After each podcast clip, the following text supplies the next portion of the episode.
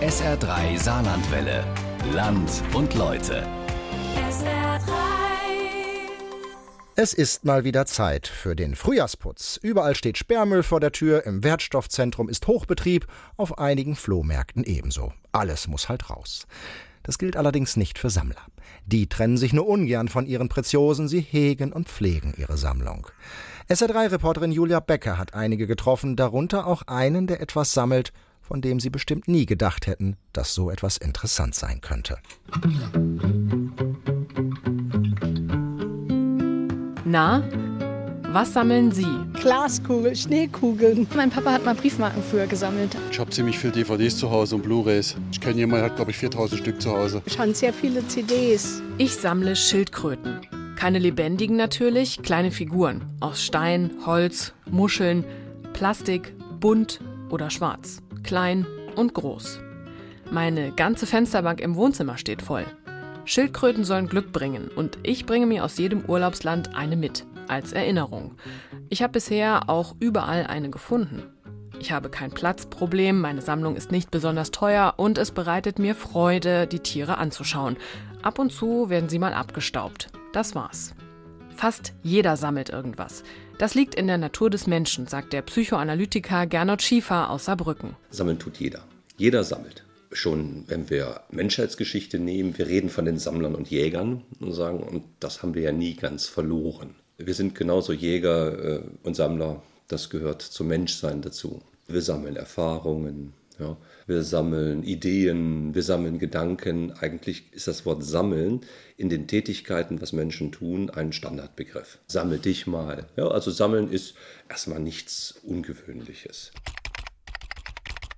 Sammeln bezeichnet eine Art des Nahrungserwerbs zu Beginn der Menschheitsgeschichte. Heute bezeichnet es meist die systematische Suche, Beschaffung und Aufbewahrung von Dingen oder Informationen. In den Industrieländern ist Sammeln eine ideelle Beschäftigung geworden. Institutionalisiertes Sammeln besteht im Anlegen eines Fundus in Museen, Bibliotheken oder Archiven.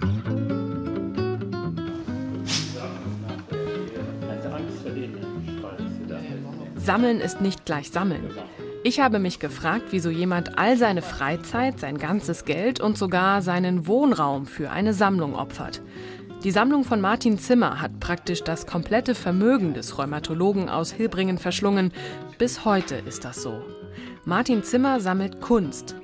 Hauptsächlich neoexpressive Malerei der 80er Jahre von den sogenannten Moritzplatzmalern oder den neuen Wilden. Also das fängt schon in der frühen Kindheit an, mit etwa 10, 12 Jahren habe ich zum ersten Mal in einem Lesebuch, Bänderband 5, glaube ich, Bilder von Paul Klee gesehen. Das waren Bilder, die mich sehr fasziniert haben und von da an habe ich irgendwie ja, einen Draht zur Kunst entwickelt. Mein Vater ist sehr früh gestorben, dann hat man als Kind so eine Einsamkeit. Diese Einsamkeit wird ja irgendwie mit nichts beantwortet. Und das waren gerade diese Bilder von Paul Klee, die mich aus dieser Einsamkeit rausgenommen haben. Da waren Antworten jenseits des gelebten Tages, über die Zeit hinaus hat da etwas formuliert, was mich fasziniert hat, was mich bis heute auch total fasziniert. Er ist der Beweis. Auch heute gibt es noch leidenschaftliche Sammler. Obwohl man sich heute im Internet alles anschauen kann, die Kunstwerke zu besitzen, ist was anderes. Und das Internet macht das Sammeln heutzutage nur leichter. Sammeln hat aber eine lange Geschichte. Neben der Nahrung, Beeren, Kräuter, Pilze, suchten die frühen Menschen als Jäger und Sammler den Feuerstein zum Anfertigen von Waffen, später Kupfererze, Eisen und Gold, womit auch die ersten Schatzkammern entstanden. Darüber hinaus sammelten die Menschen auffällige Gegenstände und Materialien aus der Natur, etwa fossile Muschelschalen oder Bernstein zum Anfertigen von Schmuck. Ebenfalls sehr früh sammelte man die Tontafeln in Archiven, später Papyri und Handschriften in Bibliotheken. Viele Museen gehen heute auf Privatsammlungen von Fürsten oder anderen Herrschern zurück, die damit ihre Macht demonstrierten. Ganz so ist es bei Martin Zimmer nicht, aber er wohnt auch in seiner Sammlung mit seiner Frau und mit zwei Hunden. Wenn man sein Haus betritt, steht man mittendrin. Und er teilt seine Sammlung, denn direkt aus dem Wohnraum gelangt man in den Anbau. Martin Zimmers eigenes Museum. Also ich wollte immer schon ein Museum haben. Das war eigentlich ein Wunsch, den ich schon so mit 14, 15 geäußert habe. Und habe immer gedacht, Vielleicht gelingt er das mal. Und ja, es wird dann noch irgendwann gelungen. Wie viel Geld er bisher in seine Sammlung gesteckt hat, kann er nur schätzen. Es war alles, was er verdient hat, sagt er. Also sicherlich äh, anderthalb, zwei Millionen mit Sicherheit. Martin Zimmer lebt nicht nur für seine Sammlung, er lebt mit ihr. Jeden Tag. Ich habe jeden Tag hier so meinen Rundgang und habe auch meinen Dialog mit den Bildern. Jedes Stück hat so seine Erinnerung. Das ist wie, ja, wie zu jedem Kind man eine besondere Liebe hat. Nicht ganz so aufwendig, groß und teuer und auch keine Machtdemonstration ist die Sammlung von Markus Villgraf aus Bliesmengen-Bolchen. Trotzdem besitzt er fast 400 Brett- und Kartenspiele. Überschaubar gestapelt in einer Art Arbeitszimmer in seinem Haus, wo er mit seiner Frau und seinen zwei Kindern lebt. Er baut gerade ein Prachtstück seiner Sammlung auf, eine Sonderausgabe von Zug um Zug. Er hat das Spiel zum Geburtstag geschenkt bekommen. Der Familienvater verbringt schon viel Zeit mit der Sammlung. Seine Mitspieler sind die Familie und Freunde. Und er fährt auch jedes Jahr zur Fachmesse Spiel nach Essen. Wie ist es zu dieser Menge an Spielen gekommen? Gibt es einen Moment, in dem man den Entschluss fasst zu sammeln? So richtig angefangen, jetzt äh, außerhalb von Kindheit, wo man halt sowieso schon mal irgendwie mit Eltern, Geschwistern, Freunden sowas gespielt hat, war wahrscheinlich 95, 96 mit Siedler von Katan. Das ist so, glaube ich, das mit das bekannteste von den Spielen, die man so im Mainstream kennt. Jetzt mal fernab von Monopoly, Mensch, ärgere dich nicht, Mühle und so. Ja, und dann ist das so stetig gewachsen und jetzt aber so die letzten Jahre extrem, weil auch immer mehr Spiele rauskommen. Also es kommen pro Jahr etwa 1000 neue raus. Und dann ist die Sammlung halt mit 350, 400 sehr überschaubar. In Gesellschaften, in denen die Menschen mehr Freizeit haben, dient das Sammeln bestimmter Objekte dem Zeitvertreib und verhindert Langeweile und Untätigsein. Gernot Schiefer sagt, aus psychologischer Sicht ist es natürlich, dass man sammelt und es sollte Spaß bereiten. Sammeln hat einen seelisch bedeutsamen Wert. Es stabilisiert uns in unserer Wirklichkeit. Das kann man eigentlich nur begrüßen. Problematisch ist es nur, wenn es kippt, wenn das Sammeln zum Selbstzweck wird, wenn das Sammeln sozusagen zum Ausweg aus der schwierigen Wirklichkeit wird und wenn die Sammlung so ansprüchig wird, dass ich ihr kaum noch gerecht werden kann. Und es gibt Menschen, wo die Sammlung quasi den Menschen auffrisst, wo nicht mehr der Mensch das kontrolliert. Und dann wird es zum Problem. Das trifft auf keinen der Sammler zu, die ich getroffen habe. Außerdem haben sie noch was gemeinsam. Sie würden ihre Sammlung nie aufgeben oder Profit daraus schlagen. Solange ich lebe, mit Sicherheit nicht. Und es sollte auch ein Vermächtnis von mir sein, dass der Sohn das weitergibt. Und zwar nicht in dem Sinn, dass das ein Eigentum ist, sondern dass es etwas ist, was ja an uns alle weitergegeben werden soll, also dass man es zugänglich macht. Es gibt so manche Spiele, die spielt man echt selten, aber ähm, ja, man hängt dran und dann verkauft man die nicht. Dann ist der ganze Sammelzweck verfehlt. Gibt es irgendetwas, was man nicht sammeln kann? Diese Frage beantwortet mir Gerd Otto Rieke klar mit Nein. Er hat eine ganz spezielle Sammlung. Er lebt in München und ich habe mich mit ihm am Telefon verabredet, damit er mir davon erzählen kann. Der Reisejournalist sammelt Kotztüten. Genau, die Tüten, die es in jedem Flugzeug gibt und die normalerweise zum Einsatz kommen, wenn ein Fluggast sich übergeben muss. Als ich klein war, da habe ich äh, von Bierdeckeln über Streichholzschachteln bis Briefmarken gesammelt aus Spaß daran und bin dann irgendwie darauf gekommen, dass es vor allen Dingen darauf ankommt, dass man nicht äh, hofft, dass die Sammlung irgendwas wert ist. Also je nutzloser, je wertloser sie ist, ist es eigentlich umso schöner. Und ähm, bin dann beruflich in einen Job gekommen, bei dem ich sehr, sehr viel gereist bin Jo, dann nimmt man mal eine, eine, Tüte mit, die irgendwie außergewöhnlich ausgesehen hat. Und dann hat man zwei, und dann hat man vier, und dann hat man sieben, und dann wird eine Sammlung daraus. Er besitzt sogar ein Speibsacker, wie der Österreicher sagt, aus der Regierungsmaschine der USA. Der Air Force One. Habe ich mich lange drum bemüht und habe ich bekommen durch eine Freundin, die äh, bei der Weltbank in Washington gearbeitet hat und es geschafft hat, mir eine Air Force One Tüte zu besorgen, noch mit äh, zwei, drei kleinen Dingen aus der Air Force One weiter ausgestattet, also so dass ich davon ausgehen kann, es ist authentisch. Circa 1500 Tüten hat Gerd Otto Rieke. Eine sehr schöne und zwar Interflug, das ist ja die DDR Fluggesellschaft gewesen. Interflugs Erstflug von Dresden nach Hamburg. Das ist signiert von Captain Lange und Crew vom 1.12.1989. Er ist nicht der einzige Sammler dieser Art und er hat auch längst nicht die größte Sammlung. Aber er hat sogar ein Buch darüber geschrieben und nimmt die ganze Sache mit viel Humor. Das muss eine gewisse Sinnfreiheit haben und es darf, wenn man tauscht, auch kein Geld involviert sein. Es muss einfach nett sein. Deshalb würde er auch nie auf die Idee kommen, seine Tüte aus der Air Force One zu verkaufen. Nein, unverkäuflich. Nicht, weil er sie unbedingt selbst behalten will, sondern weil er aus seiner lustigen Sammlung kein Geschäft machen will.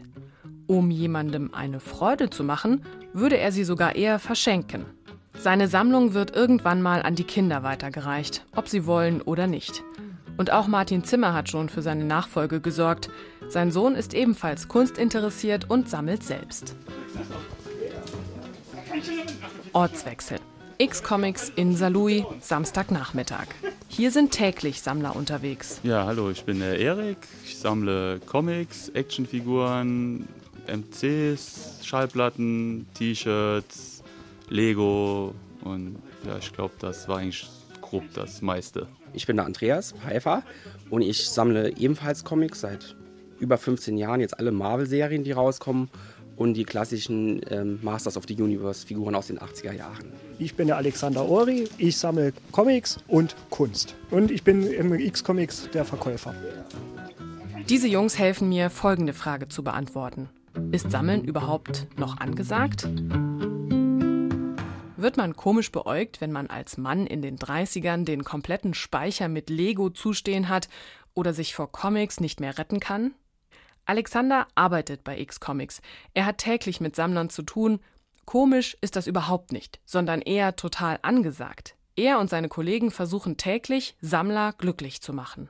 Natürlich, sowas kommt immer mal wieder vor, dass die Leute nach alten Comics suchen, die es halt nicht mehr gibt. Dann versucht man natürlich zu machen, was geht. Also wir haben ja noch eine Filiale in Saarbrücken, da wird mit der geredet, da wird auch mal geguckt bei den Großhändlern, vielleicht hat noch jemand was auf Lager. Kann man leider nicht immer machen, aber wir versuchen unser Bestes. Andreas Pfeiffer und Erik Geld sind Stammkunden. Wirklich intensiv mache ich, seitdem die Ausbildung zu Ende ist und dann auch das Geld dafür da war. Weil das kostet über die Jahre natürlich schon etwas. Ich hatte vor zwei Jahren das letzte Mal hochgerechnet, da war ich so bei 15.000 Euro Anschaffungskosten vor zwei Jahren. Ich sammle eigentlich auch schon immer, aber in der Kindheit waren das hauptsächlich Überraschungseierfiguren, weil damals ja auch ein großer Trend war. Und ja, das hat sich dann irgendwann geändert. Die Comics habe ich tatsächlich in einem Urlaub angefangen, in einem Spanien-Urlaub, wo ich aus Langeweile einfach am Kiosk vorbeigegangen oh, ein deutsches Comicheft. Und damit hat das dann angefangen, da ich dann wirklich ganz tief in die Materie dann eingetaucht bin. Auch die beiden geben ihre Sammelleidenschaft und Teile ihrer Sammlung jetzt schon und vermutlich in Zukunft an ihre Patenkinder und Neffen weiter. Im Moment stelle ich eine Asterix-Sammlung auf für mein Patenkind, da ich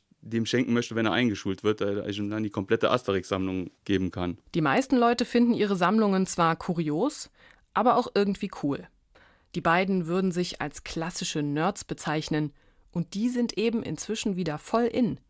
Genau wie Comics spätestens seit jeder Comicheld seine eigene Kinoreihe hat. Spider-Man, Iron Man, Captain America, Batman, Superman. Und auch Freunde und Familien unterstützen die Sammler. Andreas Frau macht einfach mit.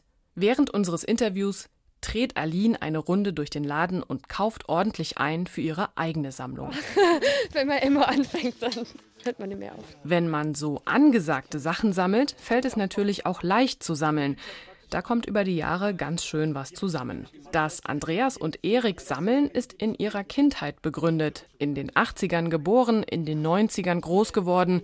Viele Stücke wecken Kindheitserinnerungen. Gibt es ein interessantes Bild? Also ich habe noch eine Zwillingsschwester. Ich habe in der Wiege gelegen. Meine Mutter hatte die Zwillingsschwester auf dem Arm und in der rechten Hand einen Asterix-Comic. Also das wurde mir wortwörtlich in die Wiege gelegt. Und die Sammlungen von Erik und Andreas sind tatsächlich Gebrauchsgegenstände. Comics lese ich dann vielleicht nur ein oder zwei Mal, aber bin ich dann trotzdem froh, dass ich die habe, wenn ich dann irgendwann denke, hm, wie war das jetzt nochmal? Wo, wann wurde Captain America das erste Mal ersetzt? Ah, ich gehe gerade nachschauen. Das war nämlich in dem, in dem Band und dann kann ich mal genau nachsehen.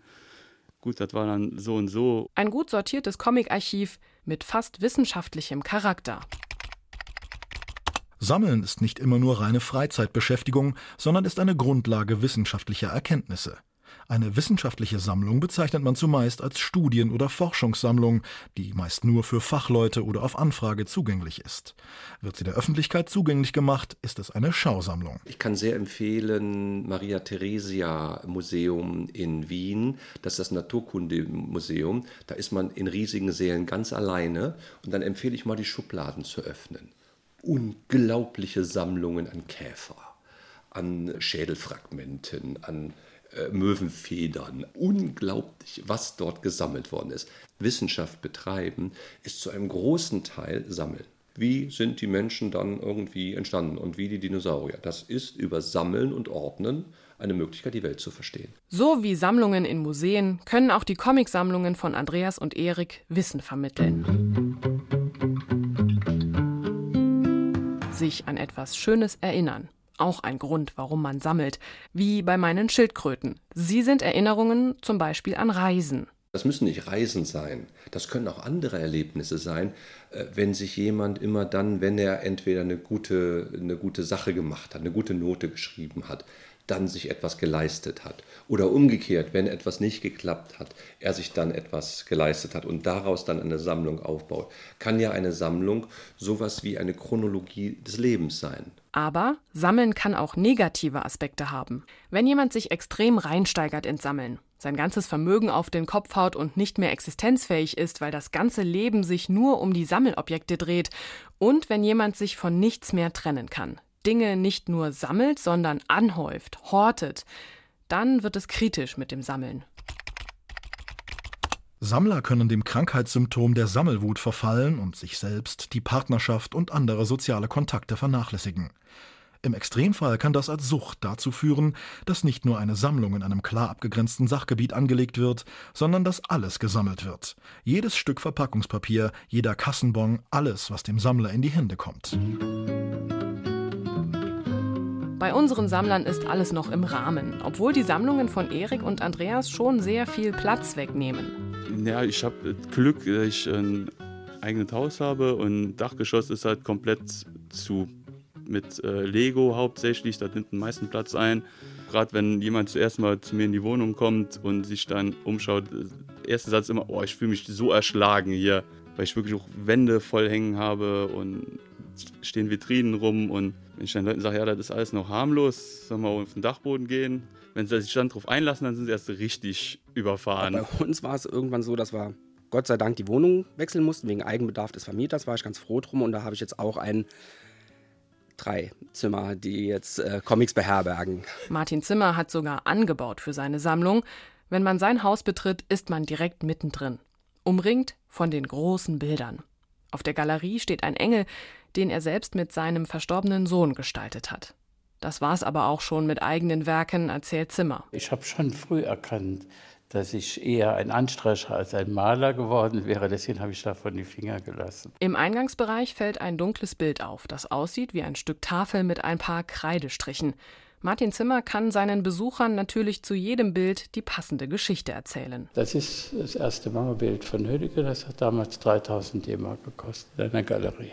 Und heute würde es kosten? Zwischen 100 und 140.000. Verkaufen würde er es aber nie. Nein, absolut nicht. Warum das alles? Warum sammelt der Mensch? Gernot Schiefer sagt, wenn jemand im Alltag Chaos hat, im Job viel zu tun hat, viel zu ordnen, zu regeln, Stress hat, dann kann so eine Sammlung einem Ruhe geben. Wenn man sie zu Hause pflegt, die ordentlich einsortierten oder aufgestellten Sammelobjekte betrachtet. Dann gehe ich ab und zu in meinen Raum, in meinen Kellerraum oder was auch immer ein Raum und erfreue mich an meiner Sammlung. Und kann vielleicht dort eine Vollständigkeit erreichen, die ich im Leben nie erreichen kann. Ich werde im Leben nie alles verstehen, aber vielleicht gelingt es mir, alle Bierdeckel aus den Jahren 1933 bis 1938 in England zu sammeln. Einen Teil des Lebens vollständig zu erfassen, ist eine faszinierende Idee. Andreas Pfeiffer meint, mit Ordnung hat seine Sammlung wenig zu tun. Das würde ich jetzt eher das Gegenteil behaupten, es bringt Chaos ins Leben. Aber es macht irgendwo auch unheimlich Spaß, dann nochmal die Kisten aufzumachen und denken, oh, wie habe ich denn damals sortiert? Dann nochmal alles rauspacken, neu sortieren, neu strukturieren. Das ist, macht schon Spaß. Martin Zimmer, Markus Filgraf und die Comicsammler aus Saarlouis beschäftigen sich schon aktiv mit ihren Sammelstücken. Mit Ordnen, Sortieren, Lesen, Betrachten. Martin Zimmer verbringt täglich Stunden mit seinen Bildern. Gerd Otto Rieke blättert durch seine Ordner, schmunzelt und schwelgt in Erinnerungen. Und mit Comics, Lego und Spielen kann man sowieso eine ganze Menge Zeit verbringen. Ja, ein Großteil der Freizeit, würde ich sagen. Gerade in der Anfangszeit hier mit Siedler und sowas hatten wir das tatsächlich relativ häufig. Da hatte im Freundeskreis auch noch keiner Kinder und da kamen dann drei, vier, fünf, sechs andere Spiele noch dazu, die man dann so abwechselnd dann auch gespielt hat. Mit Kindern wurde es dann ein bisschen schwieriger und jetzt gucke ich aber, dass ich relativ regelmäßig noch mal so ein paar Leute hier aktiviere und dann querbeet Sachen spielt. Es macht Spaß, einmal samstags, wenn es regnet oder was, sich da hinzusetzen, dann nochmal reinzugucken, was war das damals mit der Geschichte nochmal rauszusuchen. Also ich weiß nicht, ob man dann Probleme im Leben hat. Das einzige Problem, das mir jetzt bekannt wäre, wäre das mit dem Platz. Die Sammlungen sind vor allem ein Hobby. Oder mehr? Nicht umsonst spricht man von einer Sammelleidenschaft. Das ist ein Faszinosum. Aus diesem Faszinosum wird wirklich eine Passion. Auch im Team von SR3 befinden sich viele Sammler. Hallo, hier ist Christian Job und ich sammle Sachen mit Mickey Mouse und aus Disney-Filmen. Also wenn man Fan ist von Zeichentrickfilmen, will man die alle haben. Warum sammelt man? Hm, weil man gerne ein Stück von dem, was man lieb hat, was man mag, was man bewundert, besitzen möchte. Und dann geht das irgendwann mit einem Stück los und dann sieht man ein zweites und ein drittes und man macht sich immer froh und sagt, das ist ja ein Kunstwerk, das behält ja seinen Wert und irgendwann kann ich es nochmal verkaufen. Klappt wahrscheinlich nicht, aber ich freue mich dran. Mein Name ist Dejan Willoff, ich bin der evangelische Rundfunkpfarrer beim Saarländischen Rundfunk und ich sammle Parfums. Und diese Leidenschaft ist, glaube ich, schon sehr, sehr, sehr, sehr früh in mir angelegt worden. Mein Großvater war nämlich jemand, der immer sehr viel Wert darauf gelegt hat, nach der Rasur Aftershave zu benutzen. Zu meinen stärksten Kindheitserinnerungen gehören die Momente, wo ich meinen Großvater gesehen habe, wie er im Badezimmer steht morgens am Waschbecken und nach der Rasur eben erst ein Aftershave benutzt und dann auch das entsprechende Parfum dazu aufträgt. Und ich glaube, in diesen Momenten da wurde meine heutige Leidenschaft und das Sammeln von Parfums begründet. Hallo, ich bin Lisa Huth und ich sammle Schrauben. Und zwar alle Schrauben, die man sich nur vorstellen kann. Große, kleine Schrauben, dicke, dünne. Mein ganzer Stolz ist, wenn ein Handwerker kommt und sagt, ja, wir brauchen da so und so eine Schraube. Und dann kann ich sagen, nee, nee, erst gucken wir mal in meinen übersichtlichen Kisten. Und die sagen, oh nee, das ist eine ganz besondere Schraube. Mhm. Und dann finden sie sie doch und ich bin so was von stolz. Die meisten Menschen sammeln irgendetwas. Markus Filgraf behauptet sogar, ohne es zu wissen. Ich glaube, es sammeln auch ganz viele Leute ganz unbewusst Sachen, die jetzt gar nicht so von einer Sache sind, die sich aber unheimlich schwer damit tun, sich von Sachen zu trennen. Ja, äh, Kleiderschrank, so das typische Beispiel, glaube ich. Äh, da könnte jeder hingehen und äh, ohne Probleme mit Sicherheit mal ordentlich ausmisten, tut man aber nicht. Äh, kann natürlich zum einen dran liegen, man ist zu faul, ja, klar, man hat keine Lust darauf. Auf der anderen Seite ist es aber auch wahrscheinlich dieser Sammelinstinkt. Man trennt sich ungern von Teilen einer Sammlung. Stimmt. Sich zu entschließen, den Kleiderschrank auszumisten, bedeutet immer auch, sich von etwas zu trennen. Von einem liebgewonnenen Kleidungsstück. Das kneift oder verwaschen ist. Und das einem irgendwie überhaupt nicht mehr steht. Aber man hängt eben dran. Deshalb werden die Sammlungen von Markus Filgraf und Martin Zimmer etwa auch nie kleiner, auch wenn es mal ein Spiel gibt, das nicht mehr so oft gespielt wird. Das wandert dann auf den Speicher oder hinten ins Regal. Oder ein Bild in der Sammlung Martin Zimmer ist gerade mal nicht so angesagt. Weggeben würde der Kunstsammler es nie. Irgendwann findet er es wieder schön. Ein Dialog. Einfach nur ein, ein schöner Dialog. Außerdem verleiht er seine Werke an Museen und Ausstellungen europaweit. Allein die Kataloge der Ausstellungen, in denen seine Sammlerstücke zu sehen waren, füllen ein riesiges Regal in seinem Haus. Bei Erik steht der Dachboden voll. Bei Andreas Pfeiffer drei ganze Zimmer. Früher war es mal der Keller. Und da gab es Hochwasser und ich hatte nicht alles in Hüllen drin und da es war einfach ärgerlich, das nochmal ersetzen zu müssen. Also seitdem kommt alles wirklich in eine Plastikhülle, jedes Comic. Das war dramatisch, ja, deswegen rede ich ja nicht gern drüber. Ich hatte relativ Glück, dass es alles neue Ausgaben waren und es waren damals 250 Euro, die habe ich mir aber auch alles nochmal neu besorgt. Habe ich Glück gehabt, wie gesagt, es waren neue Ausgaben, die hier im X-Comics-Laden, die haben mir geholfen, das wieder alles aufzutreiben. Kein schönes Erlebnis, denn egal was gesammelt wird, egal wie groß die Sammlung ist, ein Sammler hängt an jedem Stück. In Gesellschaften, in denen viele Menschen gegen eine Vereinsamung ankämpfen müssen, ermöglicht der Austausch mit gleichgesinnten Sammlern Kontakt und Kommunikation. Ich kenne jemanden, der Bierdeckel sammelt.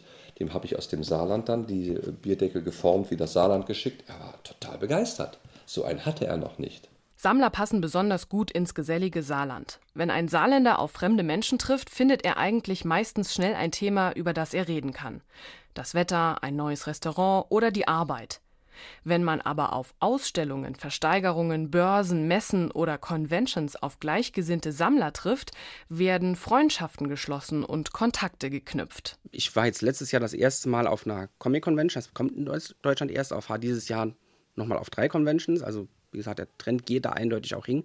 Und klar, da trifft man ganz, ganz viele Gleichgesinnte. Viele Sammler sammeln also nicht, um sich zu bereichern, finanziell oder materiell, auch wenn so manche Sammlung eine echte Wertanlage ist. Wenn ich jetzt wirklich in einer Notsituation wäre und ich wüsste, okay, ich habe einen großen Wert an Zeug, der eigentlich nur totes Kapital ist und ich bräuchte das Geld, würde ich es vielleicht machen, aber nicht, wenn eine andere Möglichkeit gäbe. Was habe ich also herausgefunden? Heutzutage sammelt der Mensch hauptsächlich, um sich selbst etwas Gutes zu tun. Die Sammlungen bereichern das Leben der Sammler, bei dem einen mehr, bei dem anderen weniger intensiv. Aber alle haben eins gemeinsam. Sie teilen ihre Leidenschaft gern mit anderen, erfreuen sich an ihren Sammlungen und lassen sie nicht irgendwo verstauben. Sie werden gehegt, gepflegt, benutzt und auch immer mal wieder erweitert. Die Sammlungen sind vor allem eins: schön. Ja, ist halt eins meiner wichtigsten Hobbys. Es muss eben auch was sein, worüber man mit anderen ins Gespräch kommt und sprechen kann, Witze machen kann. Dann glaube ich, ist ein Hobby besonders schön. Mir gibt das so viel Kraft wie ein dreiwöchiger Urlaub. Ich kann mir nicht vorstellen, damit komplett aufzuhören oder das komplett aufzugeben. Nein.